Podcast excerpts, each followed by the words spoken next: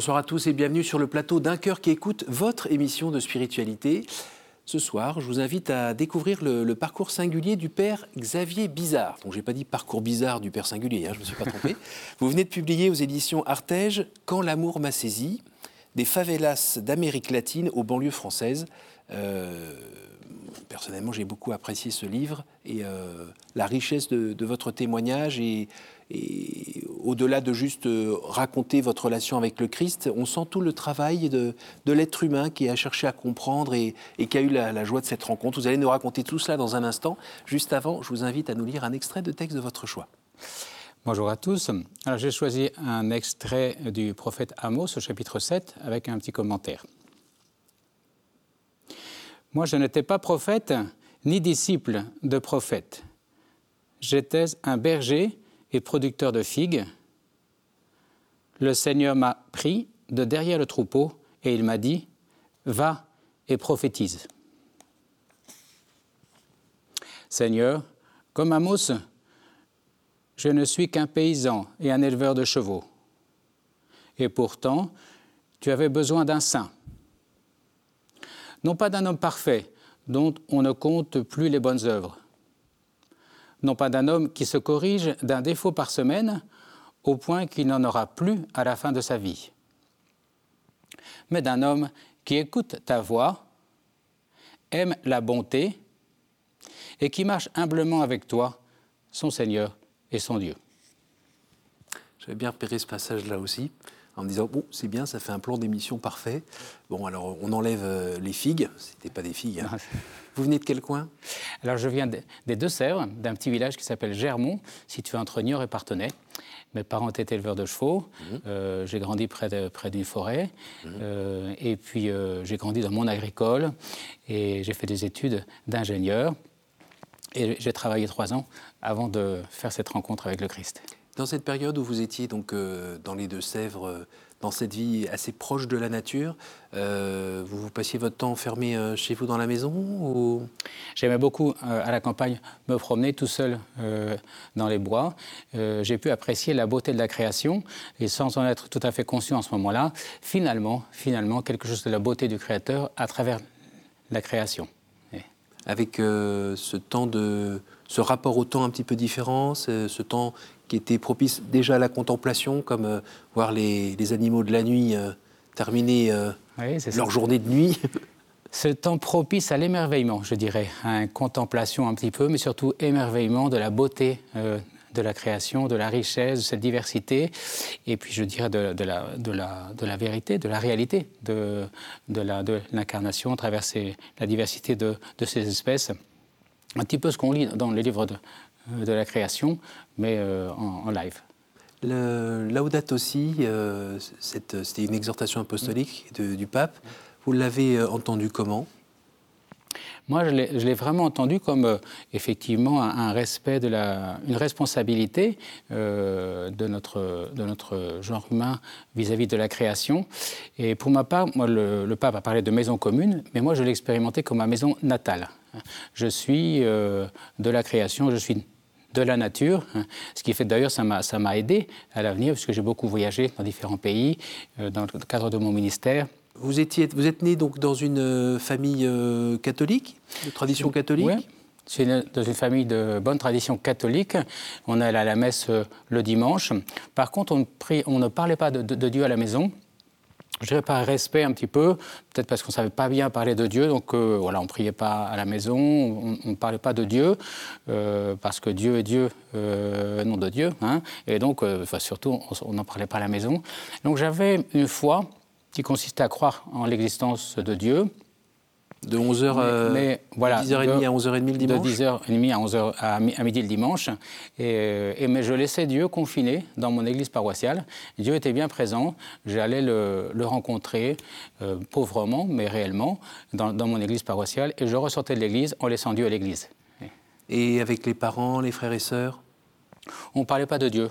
On, vivait par contre des, des valeurs des valeurs. ma famille était une famille de valeurs, qui étaient souvent des valeurs chrétiennes. Mais c'est vrai que, voilà, petit à petit, ça s'est un peu étiolé avec euh, la vie étudiante et, et, finalement, euh, et finalement, je suis, je suis resté, j'ai eu des hauts et des bas dans ces valeurs. Et à la mort du, grand-père, par exemple, est-ce que euh, euh, justement la mort n'a pas relevé ce genre de questions Qu'est-ce qu'il y a après la mort ou des choses comme ça? Vous n'en avez pas parlé non plus? Non, j'ai pas parlé de la vie après la mort. Il y avait une, j'ai vécu la mort. Mon, père s'est endormi euh, dans mes bras. il est mort assez rapidement d'un cancer en trois mois. Ça a été une surprise pour nous. Et, mais j'ai vécu la mort comme un passage, sans me poser des questions de foi. Mais de manière humaine, j'ai assumé ce passage-là. Je me suis dit, maintenant, c'est nous qui allons continuer la suite euh, de ce qu'il a commencé. Et je dirais que cette, expérience de la, mort de mon père dans, dans mes bras m'a préparé comme fils aîné à devenir un jour père. Quel âge aviez-vous? J'avais 25 ans. Et c'est encore très présent ce moment-là? Euh, ce moment-là n'est plus très présent. Non, c'est simplement dans cet exercice de, relecture que j'essayais de faire dans, mon livre que je me suis rendu compte que ça avait été important pour moi pour prendre, euh, assumer la responsabilité de la famille et puis être euh, avec frères et sœurs aussi et finalement devenir adulte dans la foi plus tard. Quand on grandit dans une famille comme la vôtre, avec ce contact équilibrant avec, avec la nature, mm-hmm et que là, vous avez fait des études d'ingénieur, euh, il y a un moment où il n'y a pas vraiment besoin du bon Dieu. Les choses peuvent euh, être bien à leur place, bien organisées, on se sert de sa raison, et ça va. Exactement. J'ai fait, euh, l'expérience qu'on pouvait être heureux, au moins arriver à un certain bonheur, mmh. sans, sans, Dieu dans sa vie, sans que Dieu soit vivant mmh. dans, dans notre vie. Et il y a eu un moment déterminant quand même dans, dans ma vie, quand j'ai commencé à travailler. J'avais 24 ans, euh, j'ai quitté le foyer familial, le monde étudiant, et je me suis retrouvé habité tout seul dans une maison du sud-ouest de la France. Et là, le soir, euh, j'étais tout seul, il n'y avait pas Internet, et, euh, j'ai réussi à rentrer en moi-même et vivre un moment de solitude de manière très positive. C'est-à-dire que finalement, je, me suis, un peu comme le fils prodigue, je me suis dit, finalement, quel sens ça a, ce que je suis en train de vivre? Et avec une question qui est revenue très forte, c'est, je reçois beaucoup, dans cette expérience professionnelle que je fais, je reçois beaucoup des autres. Alors certes, j'ai reçu beaucoup de mes parents, de ceux qui m'ont aidé à étudier, de mes collègues euh, de, travail, mais il y a quelque chose de plus. Et là, je me suis dit, est-ce que ce n'est pas le Dieu de mon enfance, dont on m'a parlé au catéchisme et tout ça? Et donc est venu en moi un sentiment d'ingratitude parce que de fait, je n'avais rien fait pour les autres, j'avais jamais aidé des scouts, ni, fait quelque chose pour les autres gratuitement. Mhm. Finalement, je me suis rendu compte que mes relations étaient intéressées. Mhm. Hein. Euh, et, donc, j'ai pris une décision au fond de moi-même. Je me suis dit, bon, quand même, euh, qu'est-ce que je peux faire pour Dieu? Je ne savais pas prier, donc m'est pas venu à l'idée de prier. Par contre, euh, je me suis dit, bon, de mes semaines de congés payés, je vais en consacrer une à ma manière pour Dieu. Donc ça a été un petit peu un déclic. Je suis allé une semaine de repos dans, un monastère, je suis allé en, Israël, et puis la troisième année, ça qui a été fatal pour moi, je suis allé euh, au JMJ. Fatal, là je me suis fait avoir. donc c'était les JMJ de... Chestokova, mhm. euh, j'avais 26 ans. Il y avait la petite séduction au départ d'aller euh, voir un peu ce qui se passait après la chute du mur. Voilà, exactement. C'était juste après la chute du mur. Hein. Et donc je suis allé là-bas, curieux de voir le pape. J'étais attiré par le pape quand même. On commençait à parler de lui, euh, Jean-Paul II. Il commençait à être connu. Et moi je dis, il faudrait quand même que je rencontre une seule fois, une fois. Et puis euh, ah bah aller, en Pologne, aller en Pologne, Ah là d'épingle je suis allé, je me suis inscrit. Euh, un ami m'a invité, c'est quand même pas un détail, parce que mhm. j'aurais pas eu l'idée si quelqu'un ne m'avait pas invité, d'où l'importance de, proposer euh, comme ça des, événements. Euh, et puis. j'ai fait ma première expérience d'église. Je suis allé, on est allé en bus de Paray-le-Monial jusqu'à Chestokova, c'était 30 heures de bus. et, mais j'ai vu, j'ai découvert des gens heureux d'être croyants, mhm. sympathiques, simples, qui parlaient de leur foi comme moi, je n'avais jamais parlé de ma foi. Et, donc, ça a été mon cœur s'est ouvert finalement à d'autres, c'est un peu libéré. J'étais pas en présence de mes frères et sœurs, de mes proches, donc j'étais beaucoup plus libre pour parler. Et ça m'a beaucoup ouvert le cœur. Ça m'a permis de faire une expérience profonde de joie d'être en famille à la fois la joie de la rencontre et à la fois l'expérience d'église comme d'une famille. Mmh. Euh, où on, Avec plein de gens de votre âge Plein de gens de mon âge. Ça n'était pas dans un grand bâtiment, mmh. mais la, cathédrale, je dirais, c'était une cathédrale de verdure avec des, pierres vivantes, des, personnes. Mmh. Ça a été fondamental pour euh, préparer mon cœur à rencontrer le Christ. Alors, la petite déception, c'était que je venais pour voir le pape, et en fait, j'ai vu qu'un point blanc bah oui. euh, au bout de la, et encore avenue. Et encore, il n'y avait pas les, les, grands écrans ce moment-là. On avait des rations militaires, c'était un peu, un peu sobre. Euh, mais en fait, je suis revenu heureux comme tout de, de cette, cette expérience-là. C'est beau. On sent que c'est encore tout frais. Oui. Et alors, après, de fait, j'ai récidivé parce que j'ai récidivé parce que je, je, je, suis allé neuf fois au JMJ après. Donc je suis devenu un, un assidu des ah, JMJ. Je suis allé pour les autres après. Mm, mm. Mais de fait, ça m'a profondément marqué mon histoire. Alors, alors qu'est-ce qui s'est passé justement avec cette, euh, cette expérience d'église, comme vous dites, qui a un petit peu euh, peut-être rappelé dans votre cœur aussi euh, euh, des moments que vous aviez vécu le dimanche à l'église aussi, dans, tout simplement dans...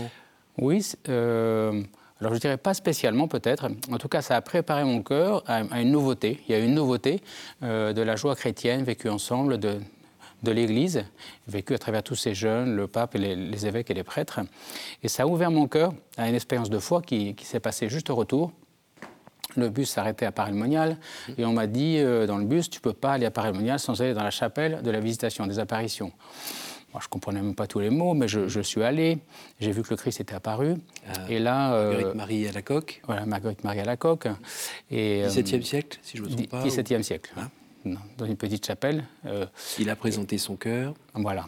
Et alors là, je suis rentré, je me suis assis dans le deuxième banc à droite, devant la grande fresque qui mhm. représente le Christ en croix, avec un grand soleil, cinq, cinq, soleils, et un grand soleil, le soleil de, de son cœur, et le Saint-Sacrement, juste en dessous. Et alors, j'ai eu le désir de me mettre à genoux. Je me suis mis à genoux. Et là, il y a eu comme une, phrase qui revenait sans cesse. Voici ce cœur qui a tant aimé les hommes. Ça revenait comme en boucle. Voici ce cœur qui a tant aimé les hommes. Et ça m'a bouleversé intérieurement. Il y a eu des, effets sensibles aussi, hein, une chaleur, un sentiment de, de, de, bien-être profond. J'étais en prière avec cette phrase qui revenait en boucle. Voici ce cœur qui a tant aimé les hommes. Ça a duré un moment d'éternité, je pourrais dire. Mhm. Je me suis relevé. Et, après, j'ai pointé le Christ en croix et je lui ai dit Si ça vient de toi, il faut que tu me le confirmes. Alors, ce réflexe de, dialoguer avec le Seigneur et de lui demander un signe, c'était vous ça enfin... C'était euh, après en relecture, j'ai vu que c'était la première fois que je disais tu euh, au Christ. Et eh oui. Donc ça a été fondateur. Mhm. Euh, j'ai dit ça, je suis sorti de la chapelle, et là j'ai eu envie de communiquer avec les gens quelque chose, mais je ne savais pas quoi dire, je ne savais pas les mots. Mmh. J'étais tout bête, fatigué à cause du grand voyage en plus, donc j'ai dormi dans, l'hôtel juste en face de, cette chapelle. Le lendemain, j'arrive chez moi, j'ouvre mon courrier. il y avait une lettre du monastère où j'étais allé deux ans auparavant pour me reposer et qui m'envoyait des, des, images pieuses tous les, tous les trois mois pour euh, m'aider à prier et puis euh, me demander de l'argent. Et donc là, qu'est-ce qu'il m'envoie?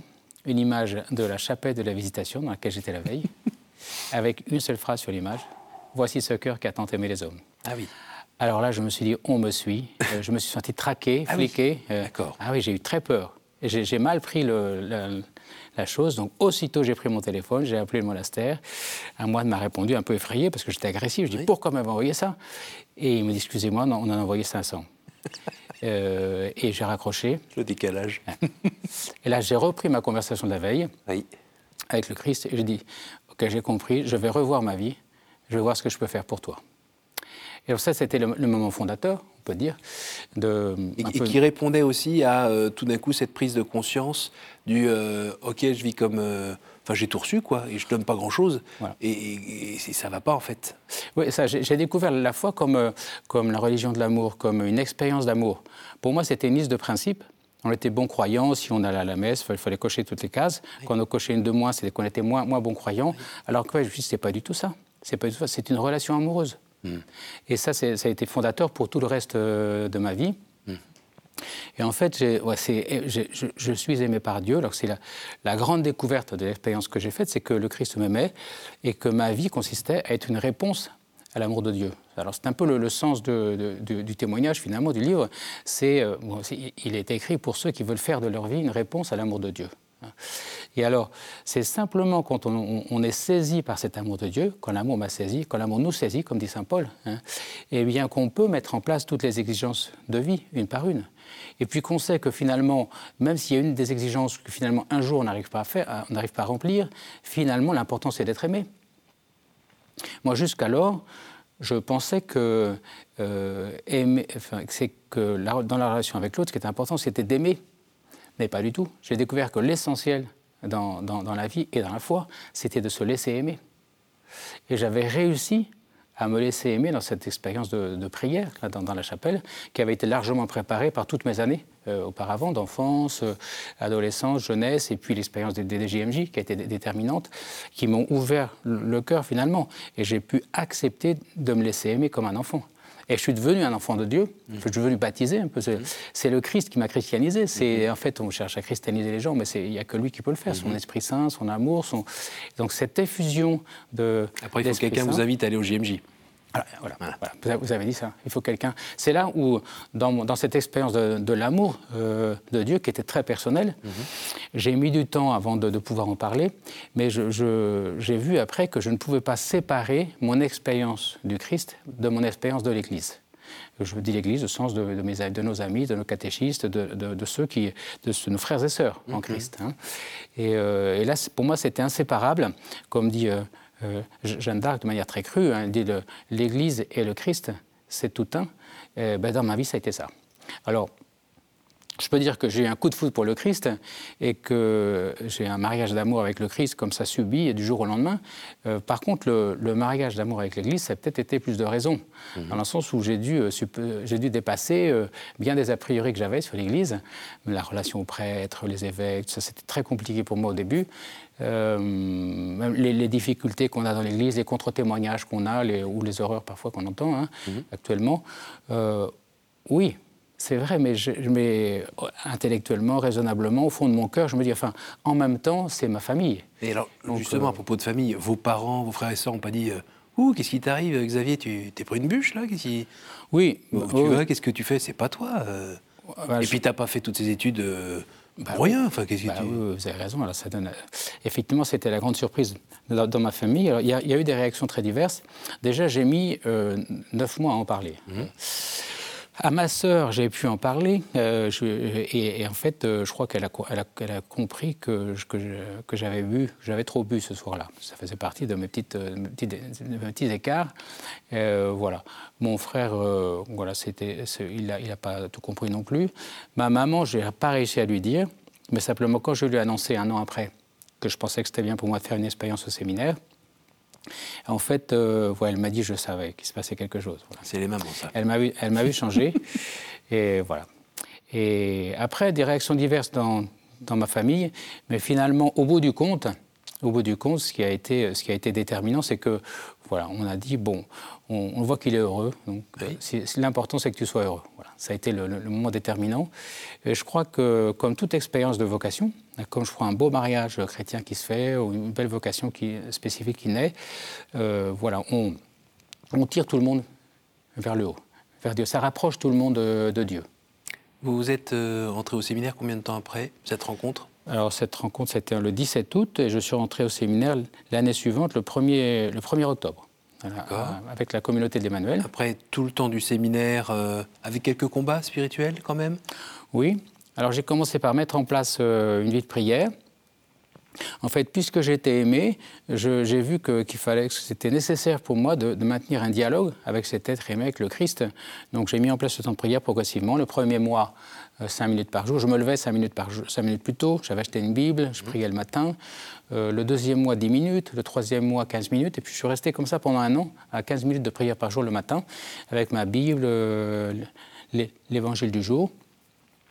J'ai accepté de me faire accompagner par un prêtre. J'ai compris que tout seul, je ne pouvais pas discerner très bien euh, là, où j'allais, parce que les personnes à mon travail voyaient que je changeais, et moi-même, je ne savais pas quoi faire de ce cadeau de l'amour de mhm. Dieu. Les gens, une dame m'a dit, par exemple, après les JMJ, euh, Monsieur Bizarre, mais vous allez amoureux. Alors je me suis dit, c'est pas possible, qu'est-ce qu'elle a vu euh, Et donc voilà, j'ai senti que j'avais besoin d'en parler à quelqu'un. Mhm. Et progressivement, je me suis ouvert à la question de, la vocation sacerdotale, qui n'était pas du tout dans, dans, dans mes projets, mais j'ai compris que je ne pouvais pas la mettre totalement de côté. Et donc finalement, je, fais un cycle de discernement, je suis rentré au séminaire, et puis euh, là, la communauté d'Emmanuel euh, m'a aidé aussi à, à mettre en place le partage de la parole, la prière de louange, qui finalement m'ont permis de, vivre avec le, Dieu vivant dans ma vie au quotidien. Et, puis j'ai compris que le Christ s'intéressait à tout ce que je vivais. Euh, ça, ça m'a bien aidé, cette vie fraternelle, cette vie d'église en, petit laboratoire, je dirais, d'amour et de, prière. Euh, ensuite, il y a eu l'étape de, mes études à Rome, où effectivement je suis arrivé avec plein d'a priori. Et, finalement, c'est vraiment l'expérience de la diversité que j'ai faite des, vocations, où on rencontre des gens de, tous les pays du monde et de toutes les cultures, qui a enrichi ma, vision de l'Église. Et, c'est vraiment là, en fait, où j'ai fait une vraie expérience de l'Église universelle. Tout en étant quand même un cardinal au diocèse de Tours. Donc j'ai eu, euh, pendant les vacances, j'avais à chaque fois des expériences en paroisse à Tours euh, qui ont permis quand même de m'identifier à un peuple particulier, à ne pas rester un peu au, niveau de l'Église universelle comme ça, sans, terrain concret. Donc j'ai beaucoup, euh, c'est ma vocation, servir une Église locale. Et comment vous êtes retrouvé en Amérique latine? Alors, en fait, euh, par mon ministère, après, j'ai été appelé dans la formation des, jeunes, puis des séminaristes. Euh, et, puis, à un moment donné, on m'a dit est-ce que tu ne voudrais pas partir en Amérique latine? Parce qu'on a besoin de, quelqu'un pour suivre les, prêtres et de former les jeunes, puis les vocations. Alors, j'ai accepté.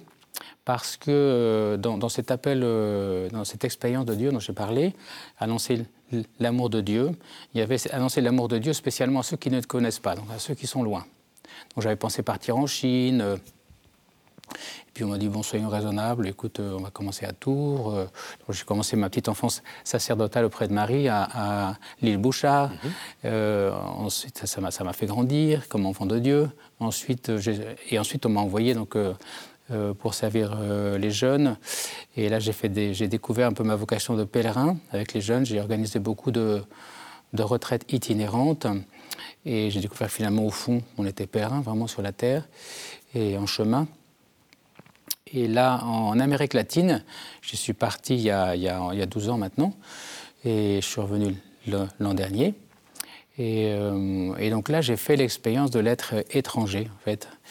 Euh, j'allais là-bas attiré par, par le lointain un petit peu, euh, par le service pour les pauvres.